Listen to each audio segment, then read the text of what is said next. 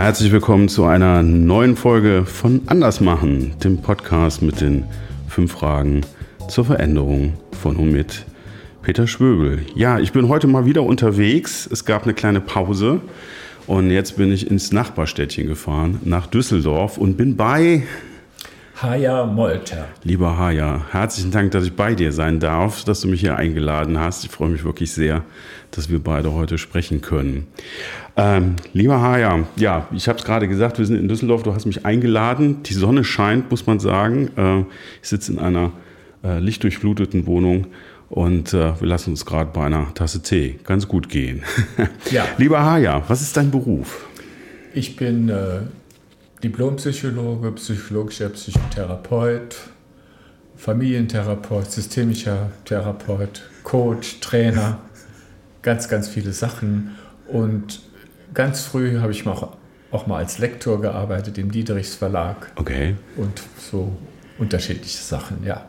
Ja, das war jetzt eine ganze Menge. Da muss ich mich bei dem Namen nochmal nachfragen. Lieber Haya, wie alt bist du? Ich bin 78 Jahre alt. Ja, da merkt man schon, da war viel Raum für, für Biografie ja. dazwischen. Was ist denn deine Berufung? Äh, du hast mir ja die Frage vorher geschickt, darüber mhm. habe ich nachgedacht, mhm. weil das ist jetzt ein bisschen biografisch. Ich war angeblich mal berufen zum Priester. Tatsächlich. Ja, und ich bin in einem katholischen Internat groß geworden ja. und war drei Jahre im Missionspriesterseminar St. Augustin. Okay. War Ordensmann und dann bin ich so mit 22, habe ich mich selbst in die Welt entlassen. Hast du selbst, gab es da eine andere Berufung oder? Also so dieses, dieser soziale Aspekt an mhm. diesem Priestertum, mhm. der hat mich weiter interessiert. Ja. Ich habe dann, als ich ausgestiegen bin, so ein soziales Jahr hier in Düsseldorf gemacht, in einem ja. heilpädagogischen Kinderheim. Ja. Und dann habe ich Psychologie studiert. Okay. Und ich dachte schon, das wäre so die weltliche Fortsetzung von ah, dem, ah, okay. was, ich, was ich früher mal machen sollte oder gewünscht war oder wozu ich mich auch als, als Junge entschieden hatte. Ja. Okay, also nicht wirklich die Berufung hat sich geändert, sondern ein bisschen so die, die praktische Umsetzung die praktische der Berufung. Umsetzung, ja. Wunderbar. Ja, das ist ja der Podcast zu, zum Thema Veränderung und Kern dieses Podcasts sind die immer wieder fünf gleichen Fragen, die ich natürlich auch dir gerne stellen möchte. Und die erste Frage wäre, was bedeutet denn Veränderung für dich? Also ich beziehe mich gerne auf ein chinesisches Sprichwort, nichts ist beständiger als der Wandel. Ja. Also mir ist es klar, dass Veränderung immer passiert. Selbst die Leute, die sagen, es ändert sich nicht, die beobachten sich nicht genau. Ja. ja. Zum Beispiel was das Alter angeht. ja. also, es gibt Sachen, die kann man einfach äh, nicht steuern. Und günstig ist, wenn man in diesem Veränderungsprozess so ein bisschen autonom bleiben kann. Zumindest ab und zu dazu beitragen, dass es in die Richtung geht, die man sich ausgesucht hat. Da höre ich so ein bisschen raus, dass man eben auch diese Einflussmöglichkeiten in der Regel ja hat. Die hat man, wenn es ja. günstig läuft. Aber es gibt natürlich mhm. auch manchmal Umstell-Schicksalsschläge ja. und so, wo du Klar. einfach damit zurechtkommen musst, wie es sich gerade zeigt. Ja, und, aber auch glaube selbst dieses Zurechtkommen bietet ja dann, sage ich mal, Varianten, wie man es angeht und wie man vielleicht reagieren kann. Ne? Ja. Und insofern, ja. Ja, da habe ich, glaube ich, so einen gewissen Stoizismus. Okay. und so, auch wenn die Decke über mir zusammenfällt, ja. dann versuche ich doch zuversichtlich zu bleiben. Ja. Und bisher hat das auch so mein Leben ganz gut begleitet. Okay. Was veränderst du denn gerade im Moment? Äh, gerade im Moment äh, verändere ich äh, gerade mein Gewicht. Ja, okay. ich habe doch tatsächlich äh, in den letzten vier Wochen 10 Kilo abgenommen. Herzlichen Glückwunsch. Und äh, das hängt damit zusammen, dass ich Diabetes mellitus habe ja. und ich hoffe, dass ich damit einen Beitrag leisten kann, dass ich vielleicht demnächst keine Medikamente dafür ja. nehmen muss. Also auch eine, zwar ein Stück weit eine Reaktion, ja, aber ein aktives eine, Gestalten. Auch, auch eine Empfehlung und mhm. dann habe ich auch so viel darüber gelesen ja. und, und, so. Und, äh, da müssen wir nach dem Podcast noch Tipps austauschen. Ich habe jetzt nur fünf Kilo geschafft. ja, das, das, ist schon gut. Ja. Dann können wir noch einen anderen Podcast aufmachen mit Ernährungstipps. Okay. Lieber Haya, was hat dich in der Vergangenheit verändert? Was gab es da, was dich verändert hat? Ja, wie schon erwähnt, mhm. so mein Austritt aus dem Orden, das mhm. war eine große Veränderung. Ja. Äh, ich war zwar da intellektuell ganz gut gebildet, hatte aber von der Welt keine Ahnung. Ja. ja. Und ich habe dann in Köln studiert, musste mich erstmal zurechtfinden. Zum Glück habe ich sehr schnell eine Freundin gehabt ja. und wir sind auch bald zusammengezogen. Okay. Und so sind wir dann gemeinsam durchs Leben. Und dann habe ich während des Studiums auch äh, mich um entlassene Heimzöglinge gekümmert. Ja. Wir waren so eine Abspaltung vom SSK, der ja immer noch besteht, mhm. und haben so Wohnkollektive gemacht ja. in, in der Ehrenstraße in Köln. Und da habe ich gemerkt, dass das Psychologiestudium zwar intellektuell sehr interessant ist, aber für die Praxis habe ich da nichts mitbekommen. Okay. Und dann habe ich mich entschlossen, in die USA zu gehen. Ja zu George Bach. Der ja. war damals so recht populär. Er hat so eine Theorie über konstruktive Aggression, ja. wie man damit umgehen kann. Es gibt immer noch Bücher von ihm auf dem Markt, Streiten verbindet zum Beispiel. Ja. Ja, und dann war ich da fast ein Jahr, 72, 73. Mhm. Und nach dem, nach dem Diplom bin ich nochmal hin und dann habe ich mit ihm ein Buch geschrieben. Ja. Mein einziger Bestseller. Okay.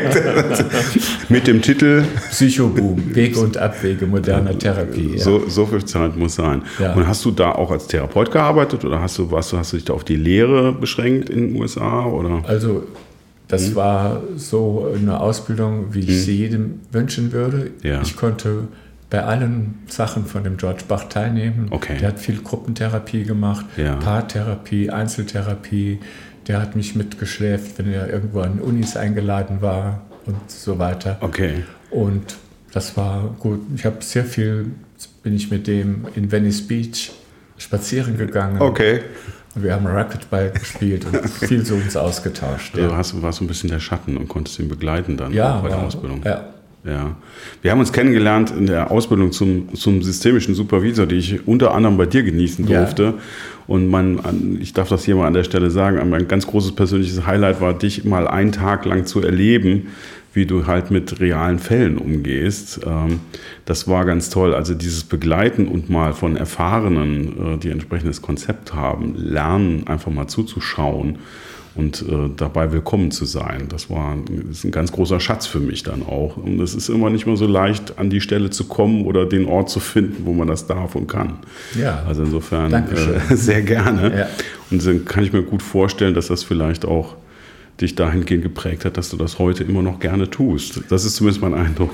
Ja, ich, mhm. ich hatte, das ist auch so etwas mit mhm. Veränderung. Mhm. Ich hatte eigentlich so jetzt beschlossen, so langsam alles zurückzufahren. Ja. Dann ist der Jörg ja krank geworden oder ja. so und dann hat er mich gebeten, ha ja, und so ja. jetzt bin ich sozusagen reaktiviert. ja. Genau, also das nur zur Erklärung für diejenigen, die nicht aus dem Umfeld kommen, da reden wir über das INECO, ein Institut in Köln und den Jörg Fengler äh, den, glaube ich, viele kennen aus dem, aus dem sozialen, psychosozialen Bereich, so als aus dem Coaching. Genau, so, Teamcoaching und Supervisions, in Anführungszeichen, Guru äh, den man auch, auch sehr gut kennt. Genau. Und äh, ja, da haben wir uns kennengelernt, was mich sehr, sehr freut. Wie ging es dann weiter? USA? Aus irgendeinem Grund bist du ja wieder zurückgekommen. Ja, da bin ich zurückgekommen. äh, dann habe ich mich erstmal so drei Jahre so getummelt, damals in der aufkommenden mhm. gruppendynamischen Szene, Encounter-Gruppen, Selbsterfahrungsgruppen. Und habe also so, und ich habe dann zusammen mit meiner Frau, die mhm. auch eine Ausbildung in den USA zur Familientherapeutin ja. gemacht hat, haben wir eine Praxis aufgemacht. Ja. Ja, und so haben wir dann, so haben wir angefangen und dann hatte ich aber irgendwann das Bedürfnis, mal was Richtiges zu arbeiten. Okay. okay. dann äh, war ich äh, in Köln-Sülz im Kinderheim. Ach. Als Psychologe. Ja. Drei Jahre. Und danach bin ich äh, zurück an die Uni als Dozent für klinische Psychologie nach ja. Bonn. Ja. Und äh, da habe ich so nach zwei, zwei, drei Jahren ist da mein Chef emeritiert worden mhm. und der Nachfolger. Also es war ein sehr, sehr schwieriger Mann. Ja. Und heute sage ich, dem verdanke ich wirklich eigentlich meine Karriere, ja. Sonst hätte ich wahrscheinlich also mhm. die akademische Karriere gemacht, ja. promoviert, möglicherweise noch habilitiert. Ja.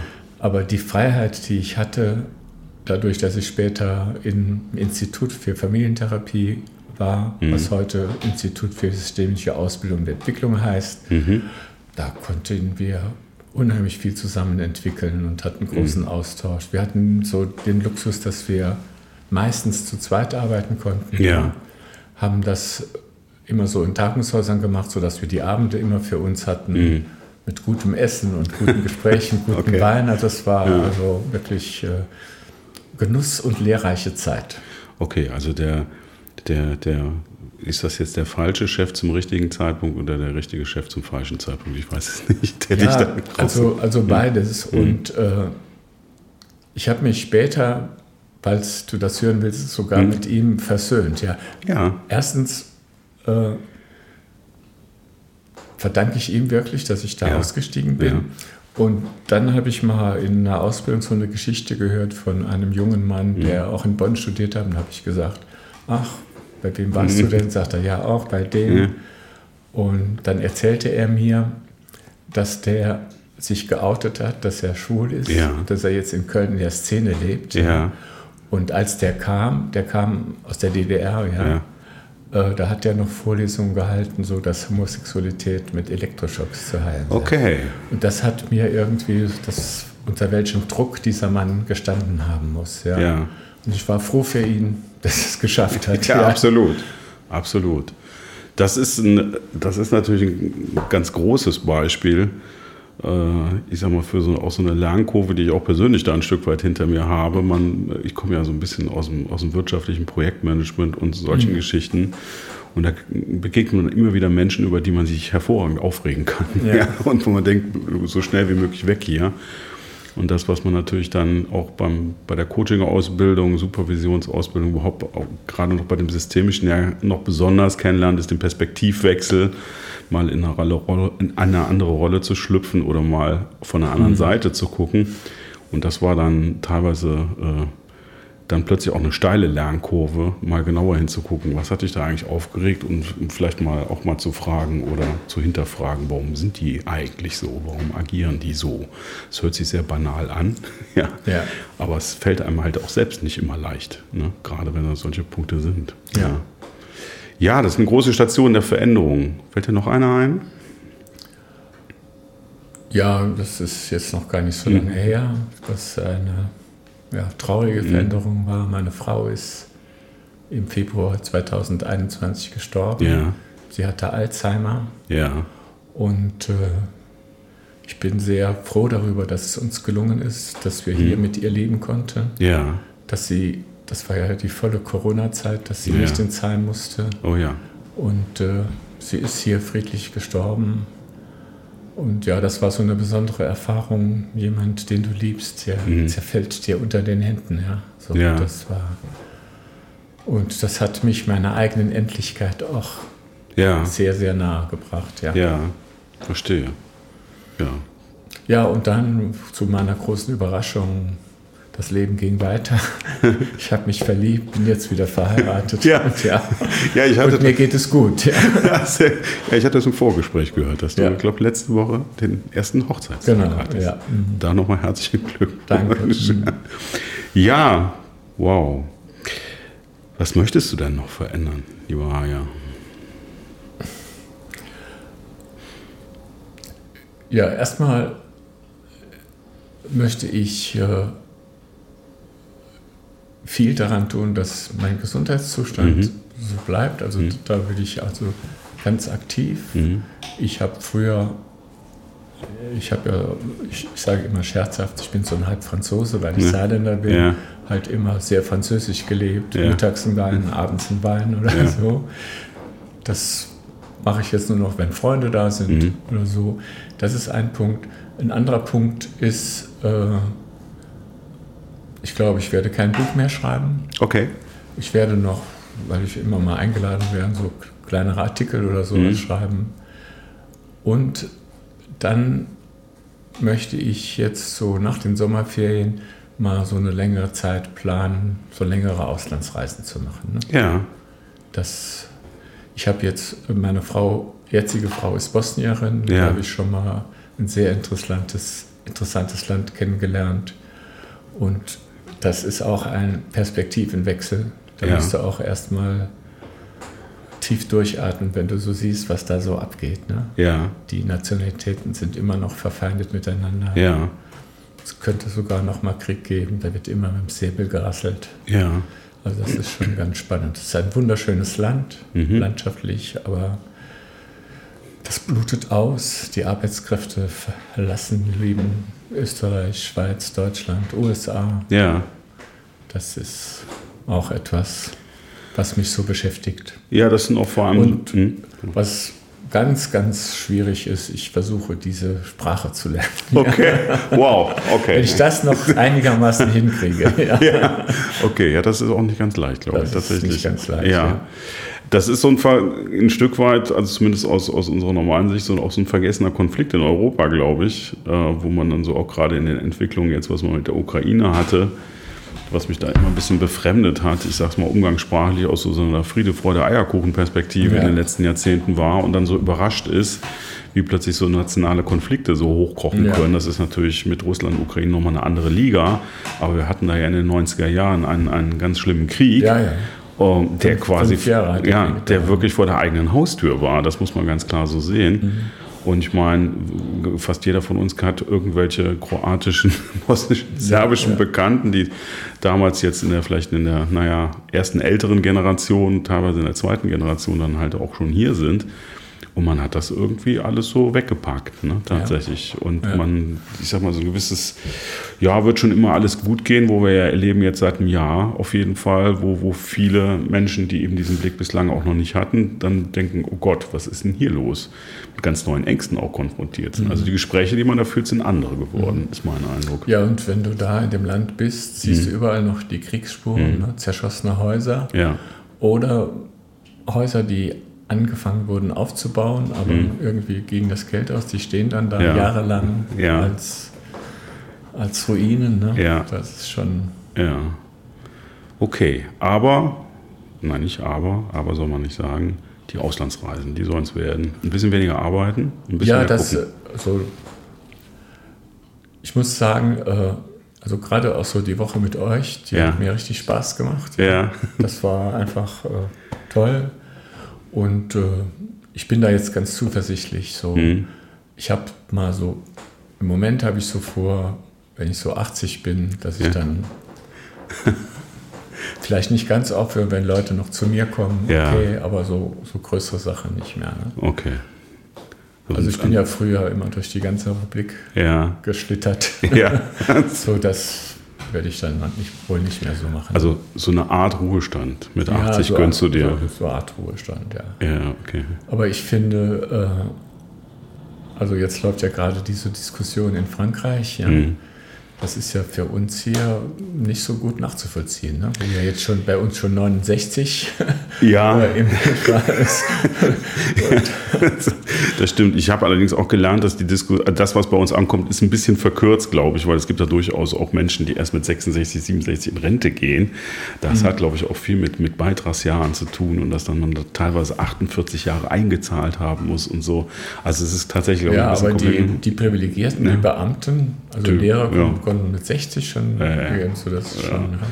Ja, das ist, eine, ist auch eine interessante kulturelle Geschichte, aber Mhm. da werden wir auch irgendwann hin. Aber da sind wir natürlich jetzt auch bei so Themen, ähm, das fällt natürlich jemand wahrscheinlich deutlich leichter, der von sich sagen kann, dass er was tut, was er sehr gerne tut. Ja, ne? natürlich, ja.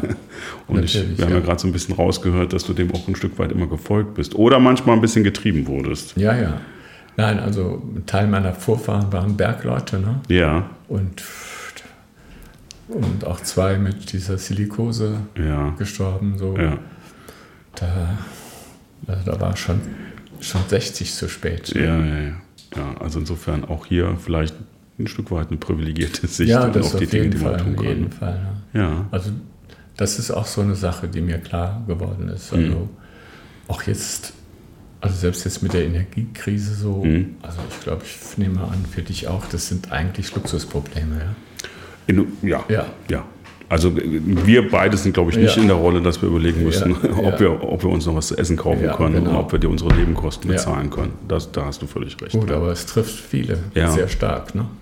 Ja, und es gibt da ja auch schockierende Zahlen tatsächlich, dass in einem der reichsten Länder der Welt ähm, da tatsächlich eben auch ganz, ganz viele von betroffen sind. Ja, und das die hast du kind, von Ausstellungen. Kinderarmut Ja. steigt und so. Genau. Und das hat ja durchaus äh, Parallelen.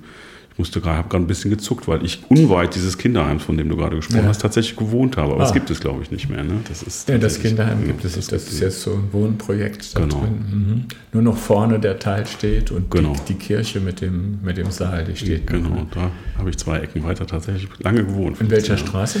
In der, äh, das war ganz hinten, kurz vor Militärring habe ich da gewohnt, in der Schärfgenstraße. Ah, okay.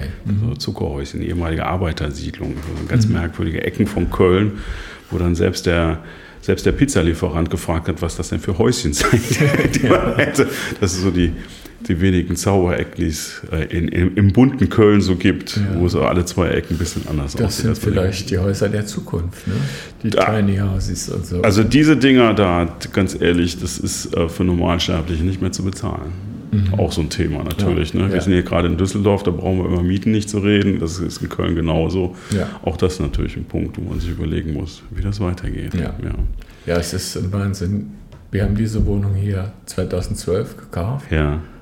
Und wir könnten die tatsächlich jetzt zum Doppelten verkaufen. Ja. Das, ja, das glaube ich ja, unbesehen. ist Ja. Wahnsinn. Ja. Ja, und das ist auch irgendwie, dann sind wir wieder beim Thema Kinder, Familien und so. Ja. Also die, die eigentlich den Raum gut gebrauchen Ja. können, ne? und die können sich dann nicht leisten. Und Ja. wenige Privilegierte, die sich dann quasi äh, mit, mit irgendwie in ihren 30ern quasi auf den Rest des Lebens derart verschulden, wo man nicht weiß, ob die das jemals irgendwann Ja. abbezahlen können. Ne? Auch das sicherlich ein Thema. Ah ja, was willst du im keinen Fall mehr verändern?